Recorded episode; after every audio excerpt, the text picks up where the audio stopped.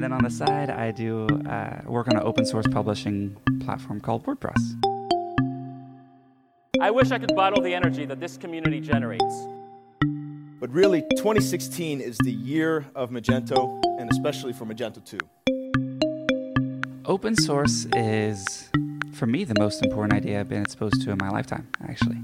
Uh, so think of open source like a bill of rights for software. And I think this is incredibly important now that more and more of our lives are influenced or governed by software.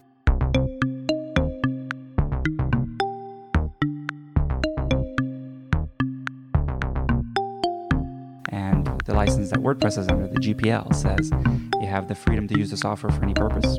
You can see how the software works. You can modify the software, and then you can distribute those modifications to your friends. The beginning of Magento 1, 2008, right? 2008. I think the future of work and the future of all companies is that we're totally distributed. Hallo miteinander und herzlich willkommen beim OpenStream Podcast. So, the theme of this talk, of course, is what's going on inside Magento.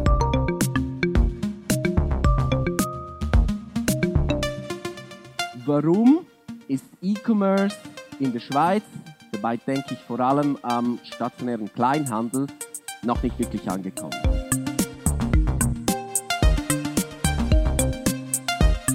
Hi there, and welcome to the OpenStream podcast series. My name is Nick Weiser. I'm the founder of OpenStream, an e commerce agency based in Zurich, Switzerland, and on Slack. We love to build online stores using free open source software like Magento, WordPress, and WooCommerce, and we do that since 2004. In our podcast, we're presenting selected WordCamp and Meet Magento talks, as well as other presentations that we like and might also be of interest to you as a developer, shop owner, or e commerce newcomer. Some talks are in German, others are in English. You can subscribe to the OpenStream podcast on our website and on SoundCloud.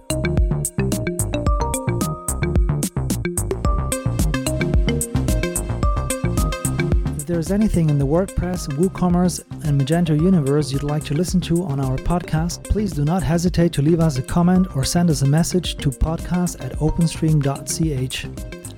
More details about the talks and speakers are also available on our blog. If you're located in Switzerland or visiting the country, please also check out our regular Magento, WordPress, and WooCommerce user group meetups on meetup.com.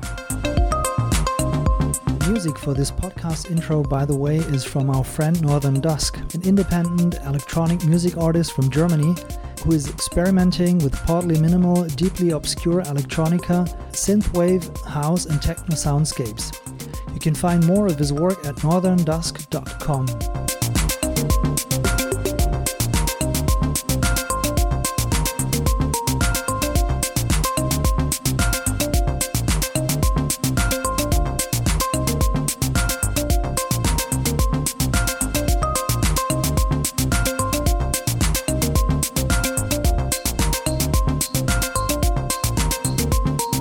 without further ado, here's the next episode.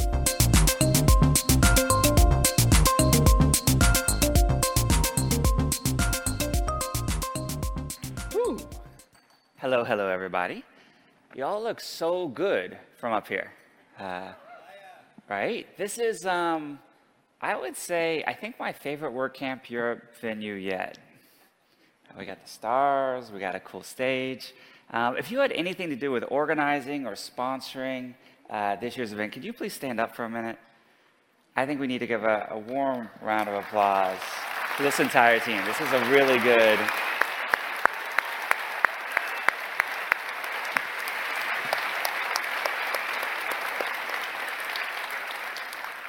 Really, really, really well done.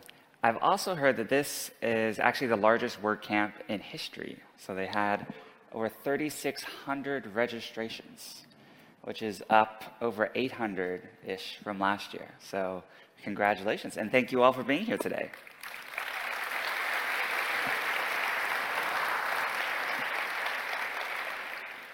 So, we're going to do a bit of what I'm calling a summer update. You know, traditionally at WordCamp Europe, it's been all questions and answers.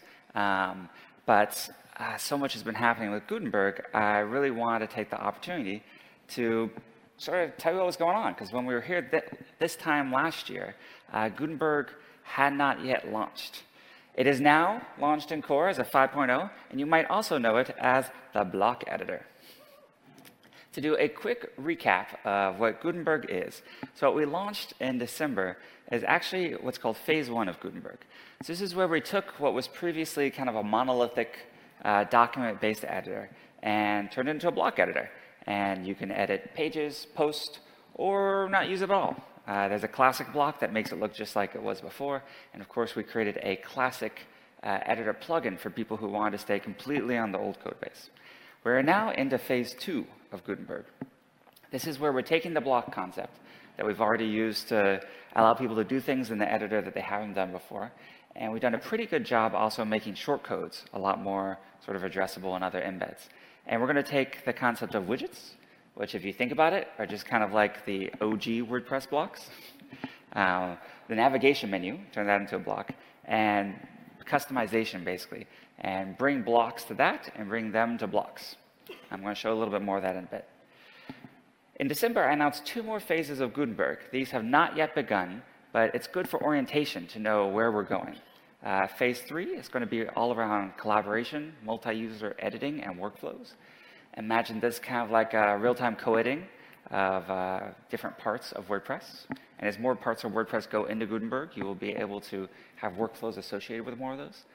And then finally, which I know will be popular uh, here in Europe, is phase four. We've announced is going to be multilingual support.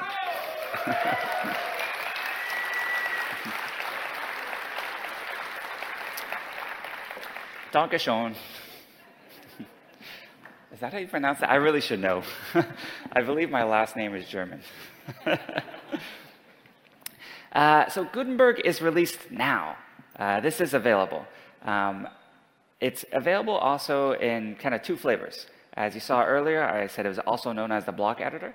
So Gutenberg is in core, the WordPress that people download and is active on more than 20 million sites, is kind of the, the block editor. We also kept the plugin going. So many, who actually was able to beta test when we were in plugin phase, installed on the site? Oh, nice. That's a good chunk. Um, that is the reason Gutenberg to, has been successful, was all of the people who ran it as a plugin. So we've kept the plugin going uh, with more frequent releases than core as a way to keep uh, testing new features, uh, trying new things, and doing some experiments with uh, a smaller audience and an audience which is a little more clued into testing things and giving feedback. So some of the things that we have launched thus far.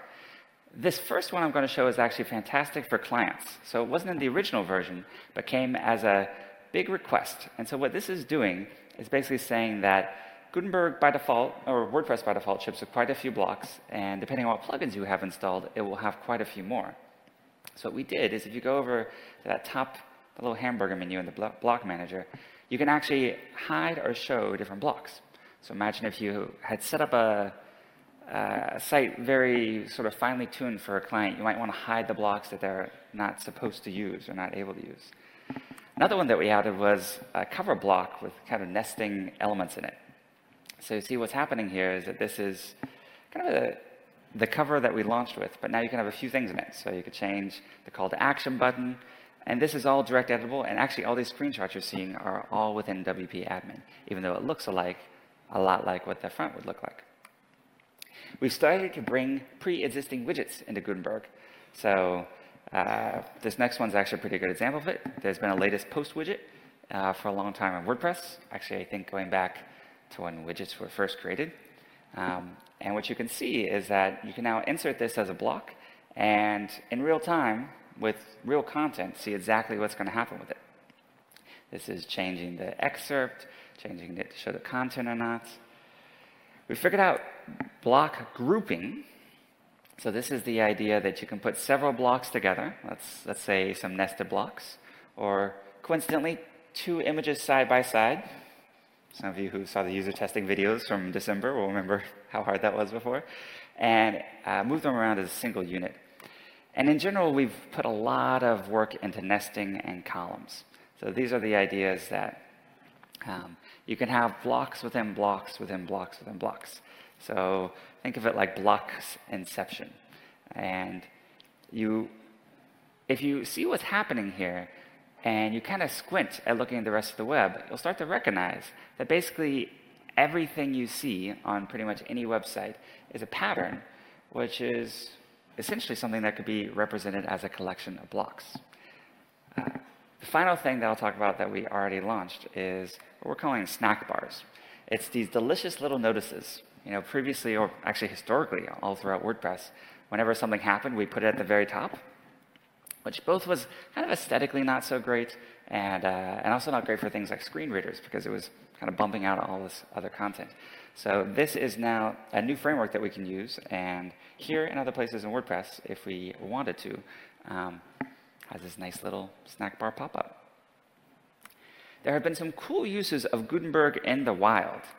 So this is called the Artifact Group, and it was worked on by HumanMade. So what they're actually doing here, even though it looks very much like a uh, like the front end, is um, they've created some custom blocks and things to allow the client to uh, have a really rich, visually driven uh, pages on their site. This is one called uh, ingenuity.siemens.com, which is also from Human Made. Um, they actually used AI integrations. I don't know if you can completely tell what this is, but the AI integrations uh, analyze the, wa- the writing and help the people writing for the site improve their content in real time. So what's happening on the right there is like it's uh, doing some spell checking and making some recommendations for how to tag. It's political season in the US, uh, so Tech for Campaigns. Um, uh, this is just an example of one of dozens of sites that's being created on WordPress. Um, they're using uh, essentially, I believe it's CoBlocks. This was worked on by Gutenberg contributor Mel Choyce. And I don't know if you've noticed that a lot of politician websites look the same. but this allows them to at least be WordPress powered and very clean and have everything that they need easy to access. So I think the newsletter subscription and the donation form being primary things that people are looking for there. And of course, ways to learn about a candidate and their positions. I believe that I want to say it's um, 19 out of 21 of the current Democratic candidates uh, for president are using WordPress for their sites already. It's pretty cool. There's a good chance. uh, also, this year, uh, it was kind of a mixed thing, but whitehouse.gov actually switched to uh, WordPress, which was um, pretty, yeah, pretty cool. I mean,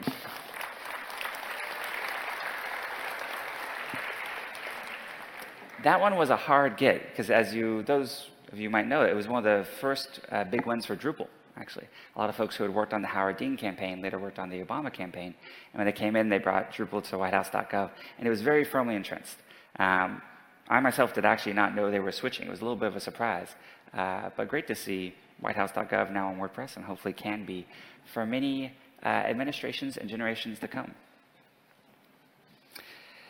Uh, this is just, I thought, a really pretty site. This is 100% uh, done with Gutenberg blocks. This is a campaign to end student homelessness. Um, but as you can see, people are doing some very cool things. Uh, and what's, what's really great is all this is done in a way which is more native to WordPress, which means it's going to be forward compatible. They could switch themes. They're not tied into any proprietary or semi-proprietary code. And when you learn blocks or when you develop things here, they become you know, part of the part of what you can use on any of the WordPress sites or for any client or that you could share and would be immediately accessible to already over 20 million sites and growing. These are some cool plugins that are going on. So this is one called the Grids block. What you'll see here is we'll, we'll launch a new section. And a fun one about this is it actually allows free-form creation of different types of grids. So this is an add-on plugin. I just thought this was pretty cool. Uh, that's creating little sections of blocks. I still remain a huge fan of CoBlocks. We talked about this before. Um, I think, believe now part of the GoDaddy family. This is showing some of their typography uh, work that they've done. And of course, below there, you see uh, the very super cool connector. I believe it's called the connector block. Oh, divider uh, blocks. Ah, divider. Maybe we should make it a connector block, right? We need to be more connected, less divided. We also, to come across uh, the ocean to something uh, from Europe. Actually, uh, you know, B2 is from Europe as well, from Corsica. Um, Drupal, uh, Gutenberg for Drupal is, you know, we designed Gutenberg to be, it's essentially like a JavaScript application that can talk to any API and loaded by any platform. And I was very excited that one of my favorite other open source projects, and certainly my favorite other open source CMS, um, the Drupal community was able to adopt it and get it embedded into Drupal actually very quickly. So there's a Drupal Gutenberg team. Um, I'm you know, I'm a huge fan of Drupal, huge fan of Dries. Uh, we've always kind of lamented that, um, you know, it would be difficult to find places that our code bases overlap very much. and so, but now with Gutenberg, you could actually imagine uh, Drupal and WordPress developers working side by side, creating blocks or improving blocks that would be immediately accessible to both communities, which I think is incredibly exciting. Uh, yeah.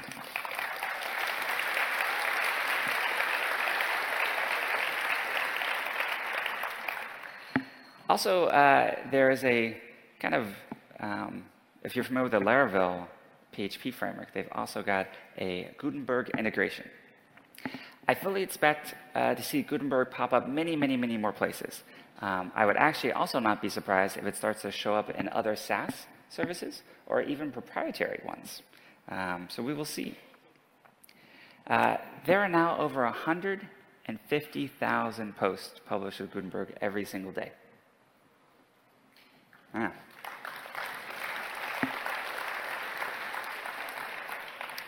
So if you could imagine, you know, just under two a second uh, happening 24 hours a day, every day, and this number is, of course, only growing. Um, I think this is a, a, testament to the kind of long development period that we had that really uh, was able to work out a lot of the bugs, the integrations, fix a lot of the micro interactions, and get Gutenberg to a place that even when it was at its very first version, was actually um, very usable and very robust for a large set of people. So this was all pretty cool. Actually, and I saw by some faces that I, some of you might not have seen some of those things yet, so I have some plugins to check out later. Um, but I also like to preview a little bit of what's coming soon, just in case you don't follow uh, GitHub as closely as the Gutenberg team. So coming up next in Gutenberg, and so what I'm about to show you is think of this like visual mockups. These are things that are either in a prototype, prototype stage in code or sometimes a prototype stage just in design, uh, but that we're excited about and that are things that we had wanted to get to um, using the new framework that we have uh, that Gutenberg enables us to develop much, much richer experiences. It's a really good way to think of Gutenberg that um, if you remember last year, I said it's going to be hard it's going to it obviously brings backwards compatibility because it's a completely new way of writing things in WP admin using JavaScript and talking to APIs, um, but it'll be worth it. And we are now seeing the fruits of that. Uh, one of the things I'm most excited about is that we're developing a system so you can actually install a new block from right inside Gutenberg in line. So what's happening right here is we're going to search for a block, a slider. There was none uh, installed, which is how you know this is not real. but you could click right there. And what's happening in the background is it's actually, that was a special type of block that's basically like JavaScript only. So think of it like a, a kind of um, one that's very easy to be installed on the fly and inserted. And so that just happened just as fast as you saw it. There was no going to a plugin screen, activating, et cetera, et cetera. And the team's been thinking through all the possible interactions here as well. So for example, if, you, if this were the only place you used that block and then you deleted it, it would get auto uninstalled as well, uh, but available for you to find again next time you search for it. This is going to tie into a block directory. So I believe um, that you know, blocks could warrant themselves being a new top level menu item in WP admin that over time will actually replace several other top level menu items. So we've thought about essentially making this both a place to educate people about blocks and highlight some. Uh, this is all just a mock-up, but it sort of gives you the idea of, you can imagine uh, a sort of dedicated block discovery that can be both a place to find things, but also really educational. You know, when you're inside the interface of Gutenberg, you only have so much space to show things, to see tutorials, to maybe see examples. Um, and this allows us a little more room to breathe and kind of brings uh, that playfulness you know, one of the great things about blocks, uh, you know, we, we talked about a metaphor we were really inspired by was Lego blocks. And so if you imagine that creativity that you might have felt as a child, or perhaps as an adult, when you had the blocks in front of you, you maybe had some instructions, and the world was your oyster, right? There was anything that could be created, the world, uh, endless possibilities. Um, that's a feeling we really want people to have when they're interacting and exploring these blocks. We've also uh, started to bring in uh, some navigation blocks. So this is basically everything that used to be able to be done on the menu screen can now be done inline in this block. And of course, since it's a block, you can put it any place you like. Uh, so at the top of a post, at the bottom of a post, in the middle, and as we get to uh, more and more themes, which are entirely block-based, uh, you will be able to have uh, menu-like things wherever you want to put them. That is part of the beauty of blocks.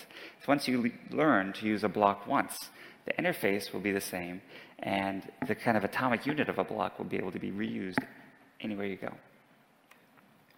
Finally, I have a few Gutenberg experiments. So these are things we're trying out. Um, one thing we found is that when um, I actually never thought about this, but when people in usability tests, people were confused at what was happening when blocks would move around because it would happen so instantly. There was no sort of visual relationship between what came before and after. So what you're seeing here is actually blocks with kind of a little motion and animation added. So you get, it's very, very subtle, but I can't wait for y'all to try this out because it actually makes a huge difference uh, to using and moving things around in the Gutenberg editor. And of course, the kind of rearrangeability of blocks is one of the, the key usability features. I don't know if you had ever tried in the past to say, move around a YouTube embed or some other kind of rich shortcode, a gallery perhaps, in the old WYSIWYG. Um, you were, if you were lucky, you created tag soup. If you were unlucky, you kind of broke everything. And this is much, much, much cleaner. It allows us to maintain, the structure of Gutenberg allows us to maintain uh, much better semantics and better markup when everything is all done. We've got an experimental footnote uh, plugin. So has, does anyone use footnotes? You got a couple?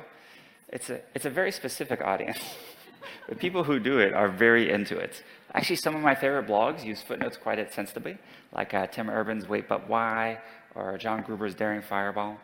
Um, by the way, Daring Fireball is one of the sites in the world, one of the, the blogs in the world that is still not on WordPress. It might even still be on movable type. So perhaps this feature will entice him to perhaps uh, consider WordPress. If anyone knows John, please uh, let him know we're, we're happy to help. a team is standing by to port his site. One of the ones that, uh, one of the things that's always been a little challenging about when you give people total freedom and flexibility is it can be difficult uh, in many WYSIWYG direct manipulation type interfaces to uh, have things be really well aligned. And I'm sure you've all experienced in some sort of more direct manipulation context, like when something's just like a few pixels off and you're trying to line it, try to resize things. So one thing we've been exploring, and I'm excited to get in, is essentially we can resize and snap to grid. So if you watch, when I start to resize this image, it's actually going to bring in a grid that can be defined by the theme that then, as you're resizing things and moving things around, uh, will snap immediately. That's pretty cool.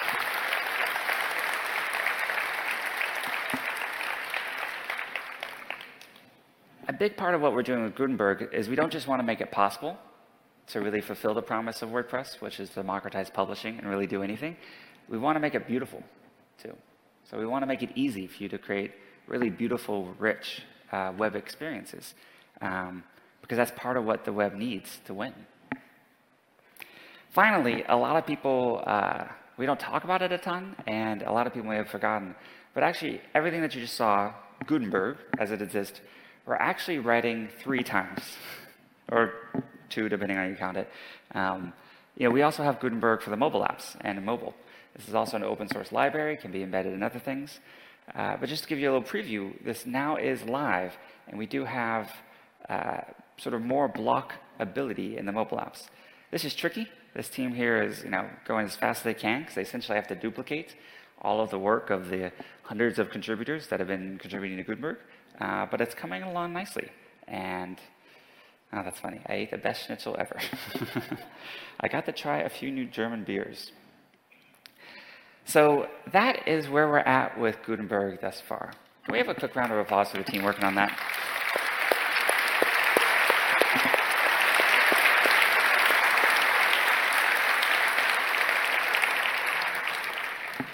And just a reminder, this is all in about seven months uh, since the release. So uh, Gutenberg, a complaint, but I always took it as a compliment, was that it moved so fast. And I'm excited uh, that we are able to continue that pace of innovation and bringing new things uh, in the, as we're building on the framework of Gutenberg. And I think we also need that because, like many of you, I'm very impatient to get to those phases three and four. Uh, but we want to make sure that we get one and two right first. So with that, um, I'm happy to open it up to uh, questions and answers. So, or at least questions. I can, can't promise answers. Thank you.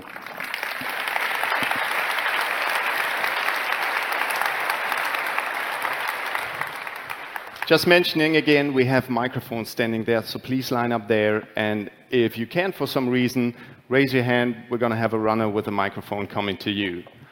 Uh, we already have a question there, so let's go. Okay. My name is Kestutis, and I'm a creator of Solid MVC micro framework for WordPress that is MIT open source, that meaning it fits for both commercial and non-commercial plugin development. So now let's talk about what we are scared of talking in public. Let's talk about Envato. Let's be honest, if it's not Envato, WordPress would probably already been outcompeted by Wix.com and Facebook pages. Because, let's be honest, there's no high-end WordPress design slash themes on WordPress.org. And this uh, has been taken in care by tens of thousands of authors on Envato for last 10 years. And most important, Envato attracted over 40 million new customers to WordPress that created jobs for over 1 million people around the world, especially in a bunch of developing countries. And all these peoples now love WordPress and do contribute a lot to WordPress.org as well. Hello? So, Hello? for Envato, Excuse me, Okay. sir. Would you ask your question, yes, please? that's, there is a question. No, this is a blog post. Please ask the question. Please Okay. go down and read Yeah, your okay, question. I- Thank this you. is the question. So, Envato to WordPress is you like twin brother. So, would you ban your twin brother from speaking on your birthday, who worked so hard to help you out in last 10 years? Is James Girlox or Collis Ta'eed or other 40 million people Excuse me again, this is speaking? not a question, That's a question. Are we a banned? Can you answer the questions? Sure, and, and it's okay. Um, Okay. First, thank you for asking the question. Um, I didn't mean it like that. Uh, the yeah, I, I will say that all parts of the, the WordPress community, um, including Envato, have contributed to success. I don't know if I would agree that WordPress wouldn't be where it is today uh, without it. Um, I think there's lots of paths to that, and in fact, um, the existing plugin directories, other commercial things. The reason that is someone from Envato working the lights? No. I'm kidding.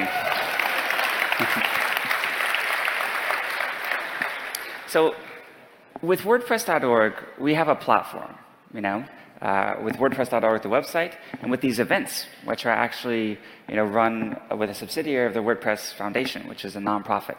And one thing, it's just something that we've cho- chosen to do, is say that we want to highlight and promote things that preserve the user freedom that WordPress itself gives to users. So we just, yeah, thank you. This is the four freedoms of the GPL.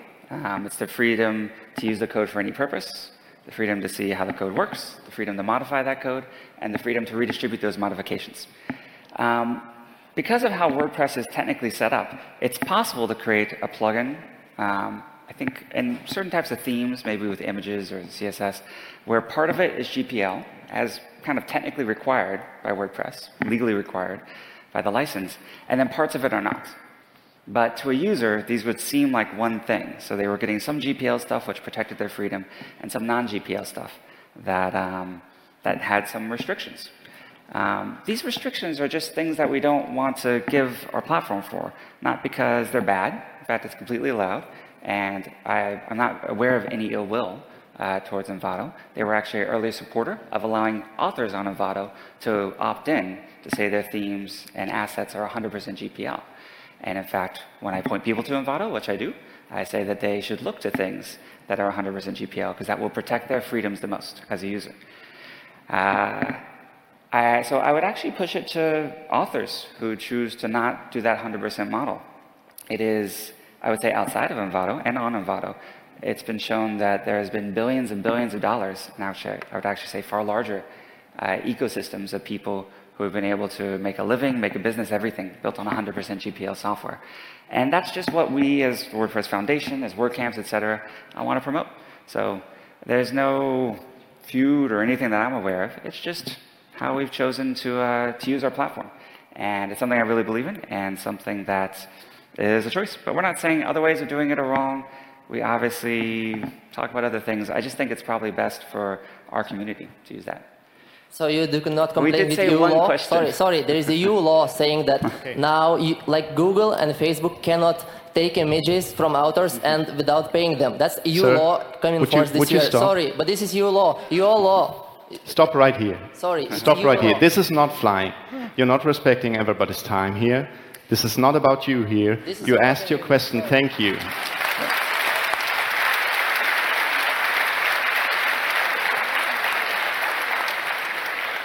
I want to take the opportunity to encourage all the women to ask questions too. These microphones are for you too. Thank you. Yes.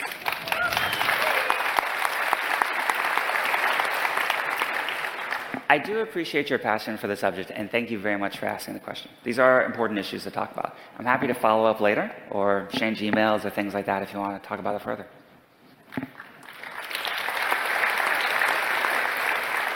I, I wanted to congratulate you on uh, creating such a vibrant and engaged community. My name is Norbert. Um, community and marketplace are, I think, very closely linked. And uh, to cut directly to the question,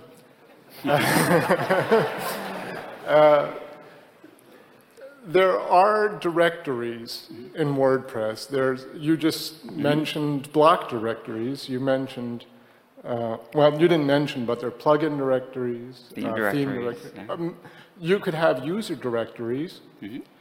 And uh, here's a little plug uh, WordPress Cafe, linking together the WordPress community. It was inspired by an answer you gave Cool.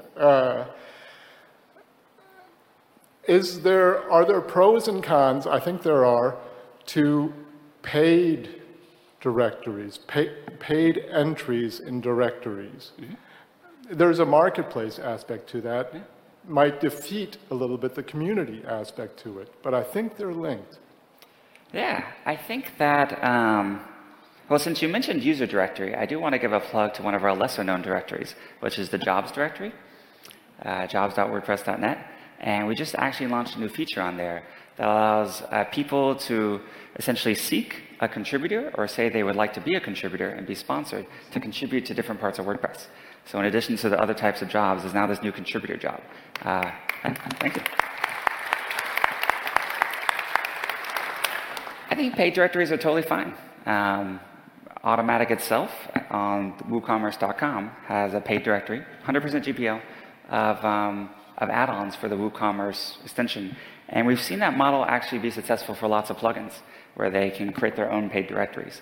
Um, it is kind of related to the previous answer, though. On WordPress.org, we choose to only have those things which follow certain guidelines, including being free, with the idea, in, as in price, that so what you click to, to install is uh, generally either free or very clear that it's you know, for a paid service. And the, the people who work on the directory have done a, a good job kind of making those guidelines. Basically, the idea is that users get what they expect when they search and click on something.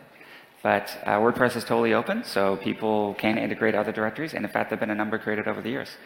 What's generally happened, though, is that if you can figure out a model that can have something in the official directory, uh, you're going to get a lot more distribution. And then you also get a lot of things for free from WordPress, like translations, updates, security, all those sorts of things. So that's why I think most people choose to opt in, but it's not a forced thing at all. Thank you for your question. I'm going to try to go. We got some people over there, so I'll try to bounce over there. Uh, hi, my name is David from Chemnitz, Germany, and my question is when will a democratic structure implemented on WordPress.org and related to that a transparent decision making process? So, Yeah. when will this happen? Hmm.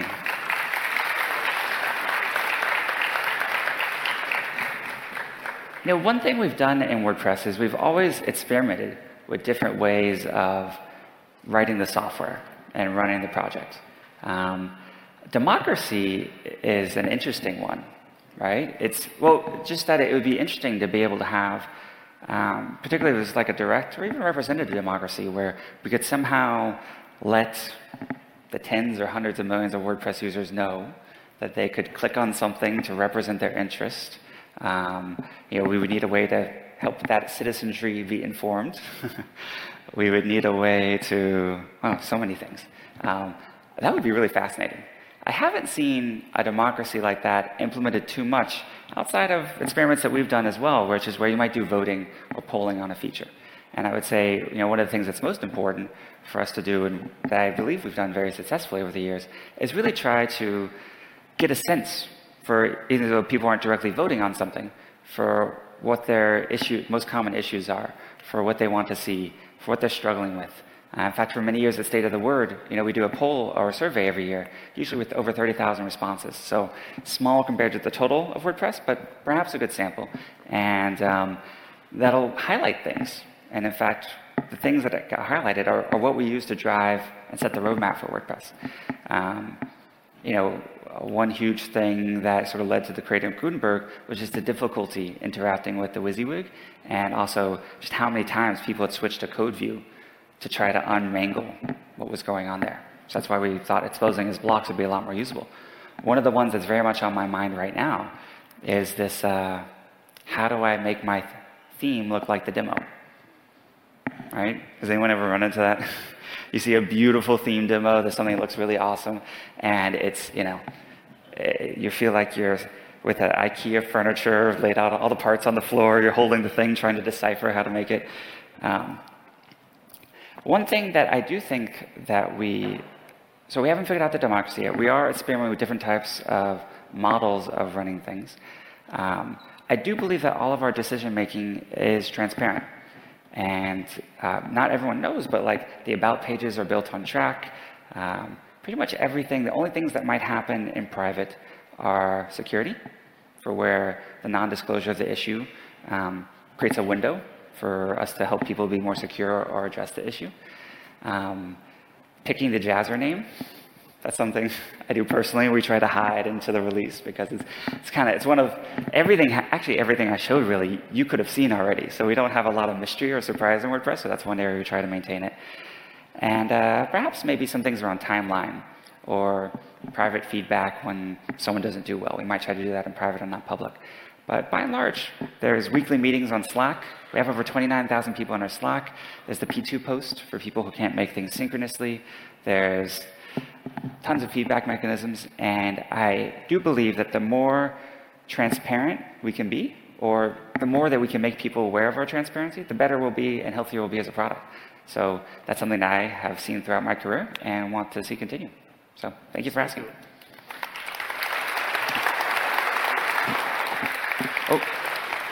I'm going to go all the way to the left now, then I'll come back to the center. Sorry.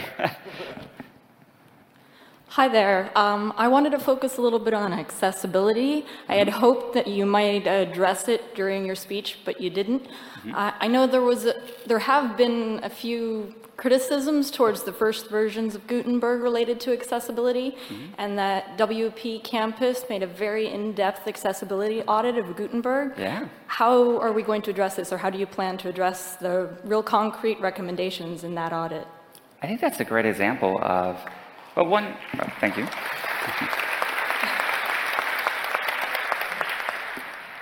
I do believe that we will never be done with accessibility. Yeah, there's never a point where I'll stand up here and say, mission accomplished. We're done with it. It's, it's always going to be a journey, and we can always be better. Um, the technology changes, our, our learnings and our growth in that area changes. The WP Campus uh, audit was really fantastic. And one of the things that made me uh, really appreciate our community was how quickly that, well, one, that, that audit happened in the first place, you know, driven by some uh, experts in the area. Um, it was funded by many folks in the community, including Automattic contributing. And then two, how quickly that turned into uh, Trac and GitHub issues. Uh, a lot of things had been fixed. Some things, had, well, I'll say some things had been fixed already by the time the audit came out, because of course it takes a while to do it. Uh, so that was nice to see that there had already been some progress. Uh, I believe there were, was it 80 or 90 issues that were filed as a result of the audit? And then we're just going to work our way down them. I mean, this is just, um, accessibility is hard.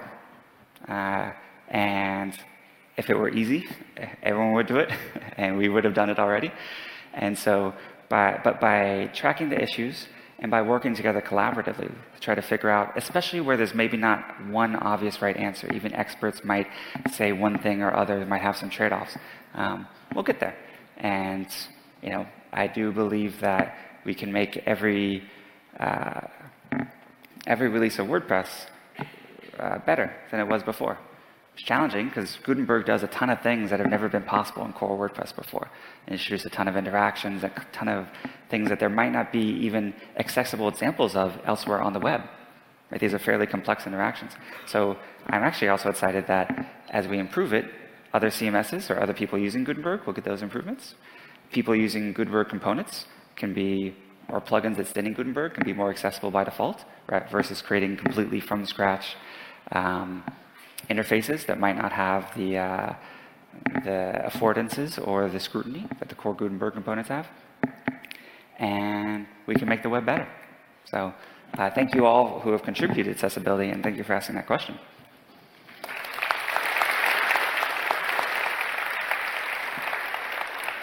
You've been so patient. Thank you.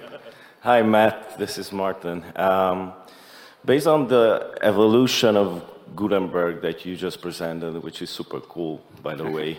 Um, and eventually having all the customizations, blocks uh, that one can ever need in Gutenberg. Do you think that themes will become obsolete? Hmm. You know, the best answer there is I don't know. They're going to change, for sure. I don't think they ever go away, right? Because this concept it's, it's a very user-friendly concept that like I can see kind of an array, a menu of designs and, uh, and use that as a starting point. Now, where, where the really I don't know gets into is like right now what we call a theme in WordPress has a specific definition as a bundle of PHP and a style.css and all these sorts of things. And I think what to a user might be the first thing that they see and pick could evolve over time. You could imagine it being like a starter template right? You could imagine it being uh, perhaps a, a, library of patterns that they can choose from that you could build in Gutenberg using nested blocks and everything like that, but it would take you like 100 clicks. So if you can just kind of uh, choose it, perhaps inline in a similar fashion to I showed the inline block editing, that would be a really fast way to create actually very complex layouts uh, that would work across many different themes. Um, and then finally, you know, you have aesthetic styles. One of the things I miss about the early days of WordPress themes is there were some weird and funky ones. You know, uh, a lot of our themes right now represent kind of a very similar uh, kind of aesthetic around like businessy, kind of minimalist. A lot of the colors are more like white and blue. Um, it's so inspiring actually walking around Berlin, and we have examples of some uh, graffiti, I believe, from around Berlin. Are these banners on the wall? Um, even just looking around, if you look around at these, um, how cool is it some of the aesthetic differences? There's you know thousands of years of art history now that we are not incorporating or representing well on our theme directory. Like I would love to see impressionist themes or just different kind of approaches, and uh, those could be styles. So you can imagine that instead of being bundled with functionality and everything else, that that could be a style that you apply to any theme. So I think that we're going to decouple what a theme is a little bit, but I don't know exactly when or how or what that's going to look like. So I think it's part of what we're going to iterate our way into. Thank you. Thank you.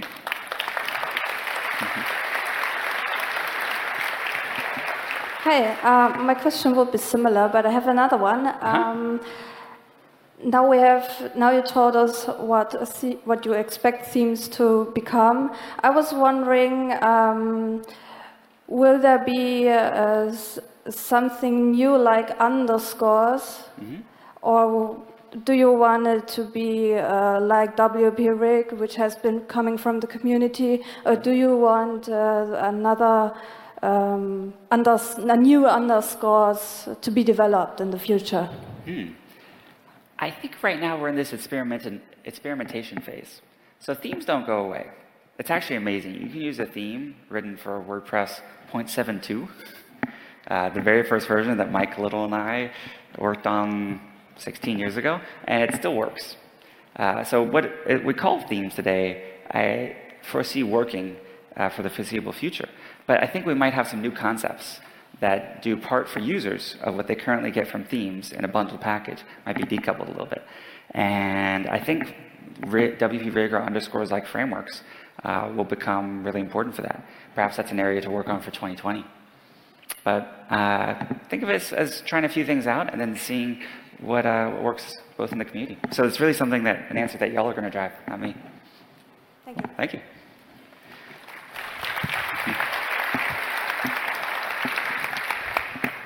Hi, Matt. My name is Hendrik from Munich, and uh, I've asked a similar question last year, but uh, maybe something has changed. Um, you already mentioned we have quite a lot of development uh, for the WordPress community and for the WordPress project on GitHub, like the Gutenberg uh, mm -hmm. plugin, and I think REST API was developed in GitHub, and uh, basically every, every feature plugin. And developing on GitHub as a very personal experience is beautiful. You've got mm -hmm. heated discussions and issues. It's very accessible, and um, yeah, it's, it's great. And then there's Trac and SVN you see the issue in, in, in the room. The Trac makes people laugh. That's beautiful. it puts smiles on people's faces. Yes, maybe for the wrong reasons. Are they laughing with you or laughing at you? I always wonder that when I'm on stage.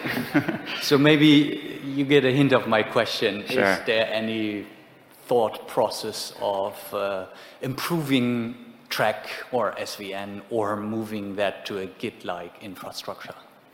Yeah, I, I think the question is very. Oh.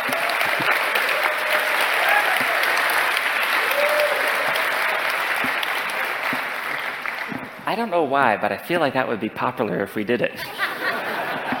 um, it is one of those things that's tough, is that we have uh, we have scarce development resources, and the folks who can really, particularly work on WordPress.org, is a smaller number still. Um, so this year we're prioritizing some of this directory work. There's a lot of things I think we can do to improve all of our directories and perhaps create some new ones, like these block or styles and things like that. And I think that's really going to take substantially all of uh, that sort of group of people's time this year. So I've said it's off, off the table for this year still. Um, but do know that when y'all clap and laugh and everything, like we hear it, that you would probably not find anyone on the team who's advocating for us staying on Trac purely. Um, there's a wide recognition that this is an area that we haven't worked on in many, many years, and um, and th there can be some investments. So, by the way, if you have, if you are someone who knows Python um, and wants to dive into the Trac code, I do think there are some things we could do in the interim, like tweaks and improvements. So that think of that as a very ripe area for contribution to WordPress in the meantime before moving to choosing and moving to uh, a new thing. Um, if you are a developer that just prefers to work entirely in GitHub, there's a ton of projects there. So, uh, including Gutenberg itself, and uh, I think some recent default themes we've done. So lots of areas. If you never want to look at Trac at all, it is possible. You can live entirely in a GitHub world. So thank you for re-asking. Hopefully next year, maybe a different answer.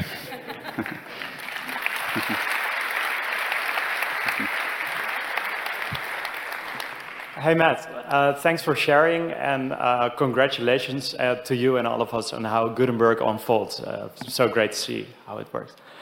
Uh, my name is Sebastian. Yeah, let's.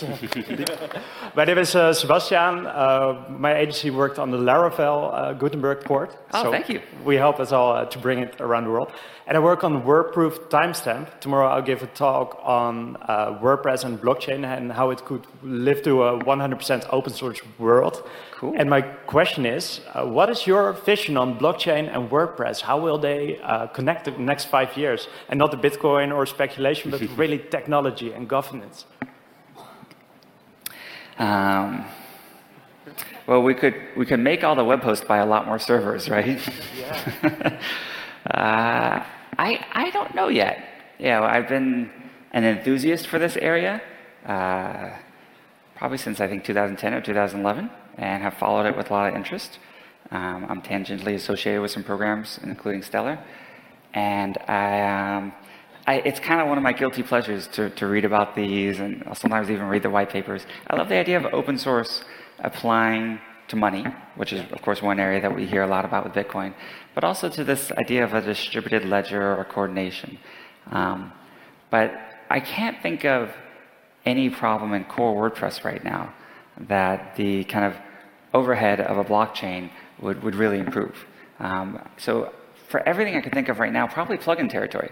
But I am curious, your, your uh, plugin like sort of Uh, does authentic, authenticity for blog posts? Allows you to kind of timestamp it and say yeah, this was published at this time? timestamping in the blockchain in less than a second and open source. I think that is one of the coolest things I've seen so far. So I have seen that already. And what time is your talk tomorrow? 4. 4 p.m.? 4 Which p.m. room? here. Here? All right, now you know to check it out. If you're curious about blockchain and WordPress, I would say this is the coolest thing I've seen so far. So keep it up. Thank you. See you tomorrow.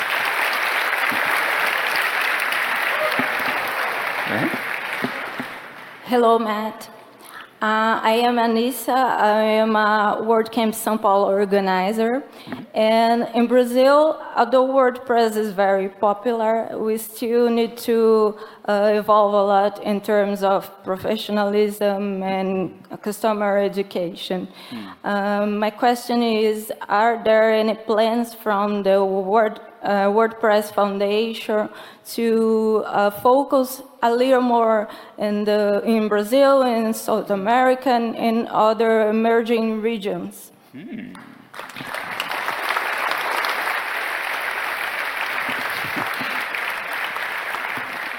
I'm coming over to the women in charge, Andrea and Josepha. Anything you want to share there?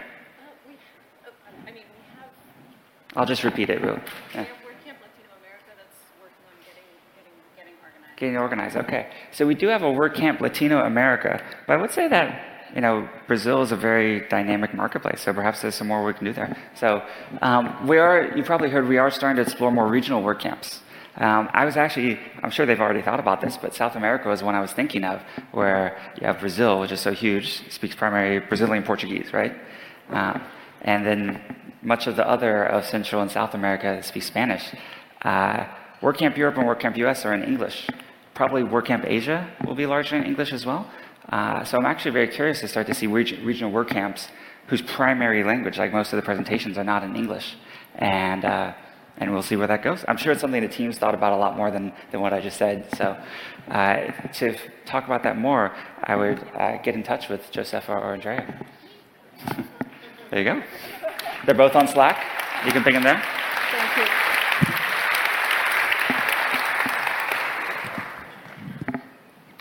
Hi, Matt. I'm Drew. Howdy. One time listener, first time caller?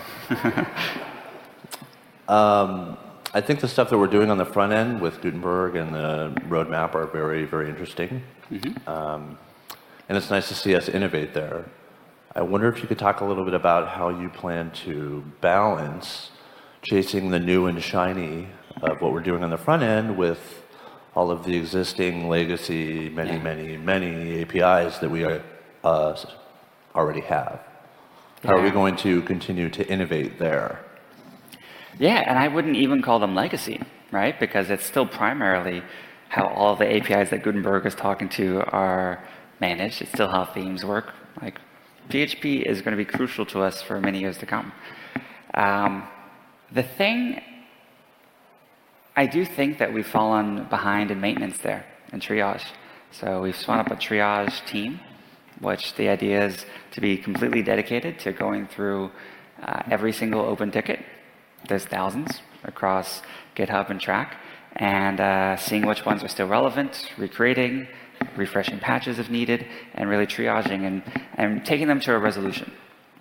Um, and we had our first ever triage table at Contributor Day. Uh, this is an area which I think if our community, it's going to be a long slog and a lot of work, but one of those things that is actually fairly discrete, can be done in parallel, and something that uh, a healthy open source community can typically be pretty good at. So I would say another ripe area for contributions um, is getting involved with the triage team because I, we've, I didn't talk about them. I'll talk about them at State of the Word in, uh, in December. We've done a ton of cool stuff on the PHP side, including, for example, raising the minimum PHP version uh, successfully. So um, I like that. Uh, so we're moving forward, and I believe we said that this year we're moving to 7.0, right? I forget the exact date, but um, so that is going to be the new minimum version of, uh, of PHP for WordPress. There is, uh, but I think our biggest issue there is kind of this backlog. We need to whittle it down. Thank you. Do you agree? It shows, you know, Drew is a core contributor, core developer.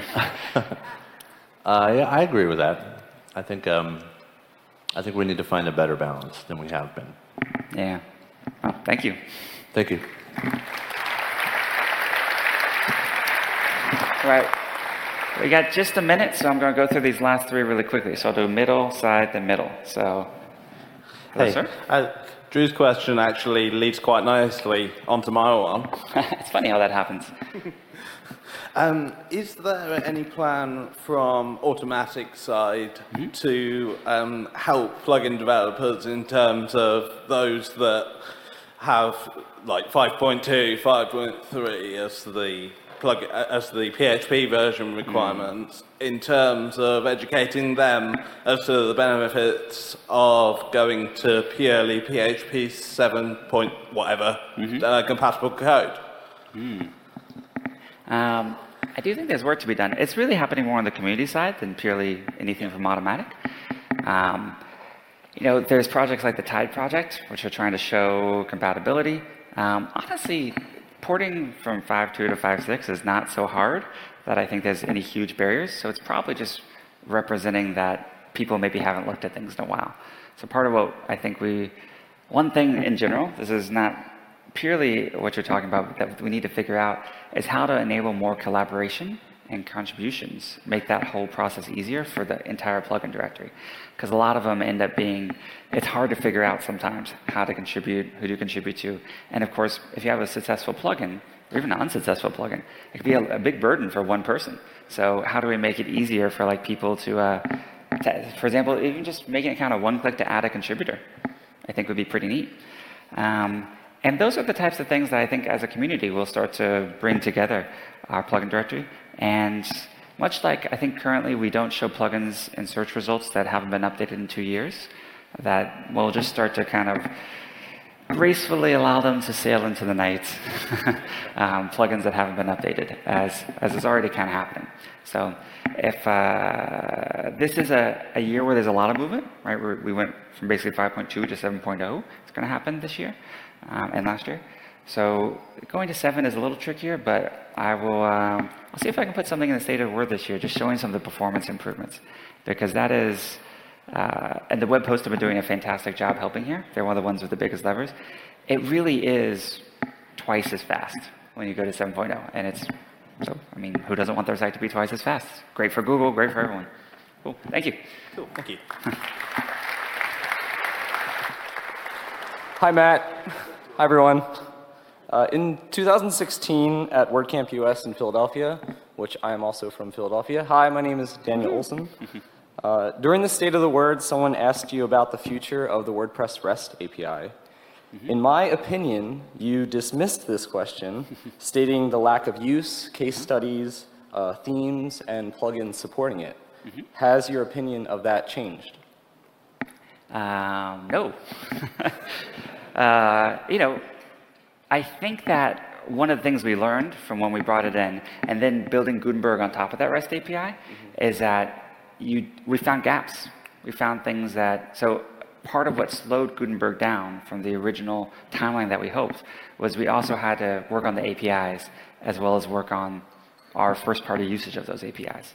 And that was really surprising to me, actually, um, because uh, in bringing it in, it had had such broad support from so many agencies and it, really kind of gold plated uh, contributors and, and, usage of it, uh, particularly on the high end side of WordPress, that I, I would not have expected some of the, the basic gaps we found in Gutenberg. And by the way, no one did. It was just we were starting to, as we started to replicate the old posting screen, we just found some things that maybe weren't as commonly used, that didn't exist there. But I think what we learned there um, is that whether it's the mobile apps or something first party in WP admin, um, we should use the API ourselves before shipping it to the world uh, to make sure it's as complete as possible. And we are continuing to uh, extend the REST API. Of course, we'll continue to with things like menus, every, all this sort of stuff that you saw. Everything that's in Gutenberg is talking to an API. Um, so it's really nice that as Gutenberg expands a bit, we will get uh, very extremely robust REST APIs um, for all the areas that we support that you are certain will be able to do everything we do that can test all the security. Um, that was another surprise that we had. We had a security issue, REST API. And then finally, um, that'll work in the mobile apps as well. So that's another nice thing because one of the advantages of the, the sort of architecture of Gutenberg talking to APIs, which I do believe is the future, um, is, is it enables other sorts of clients to be built. And I could actually imagine a future as well where another open source project maybe replicates all of WordPress's APIs and WP admin could work with it. That right? Would that would cool. be kind of interesting. All right, I'll take it as a good answer. Okay. Thanks. And we're right at time, so um, go ahead and bring it home, sir. I know they like to be punctual here. Please excuse my voice. I was enjoying Berlin too much yesterday evening. Um, Matt, it's Jonathan from Cape Town. You may remember last year at WordCamp Europe, I asked you what the problem was that, Word, that Gutenberg was trying to solve. Mm-hmm. Um, and you spoke about the fact that what we had so far wouldn't take us forward. Mm-hmm. How far would you say we are along with solving those problems, and how much further do we need to go? Mm, that's a good question. Um,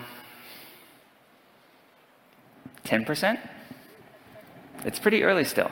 Uh, it's so cool to see all that you can do and all we've created with Gutenberg, you know, over kind of the last two and a half, three years. Um, but it, it still is, a, fundamentally, it's still something that I think it could be much uh, more usable, much more accessible, much more um, allow people to express their imagination and creativity more using WordPress core. So uh, I see a very, very long road ahead and excited that this can be the thing that we work on and develop in WordPress. Uh, that's part of why you know we said it was worth this big jump. Was that this I do believe is the framework, both the technical and the architectural, and hopefully some of the components and interface that we'll work on WordPress for the next 15, 20 years. And, um, and then we'll have to rewrite it for virtual reality or something, you know. so that is, uh, that is the, uh, so we've come a long way in developing that sort of foundation, but now we need to build all the things on top of it. And with that, I think it is a good place to end. Thank you Thank so you. much, Berlin. This has been an amazing, amazing WordCamp. Thank you, Casper. Like, thank you, Matt. Thanks for coming. Thank you. We do have a little speaker gift for you, but it has already been delivered. It's the same little ah. beautiful thing everybody oh, else got. Thank you. Got a stage, but all right, we'll see you all around. Give it up for Matt.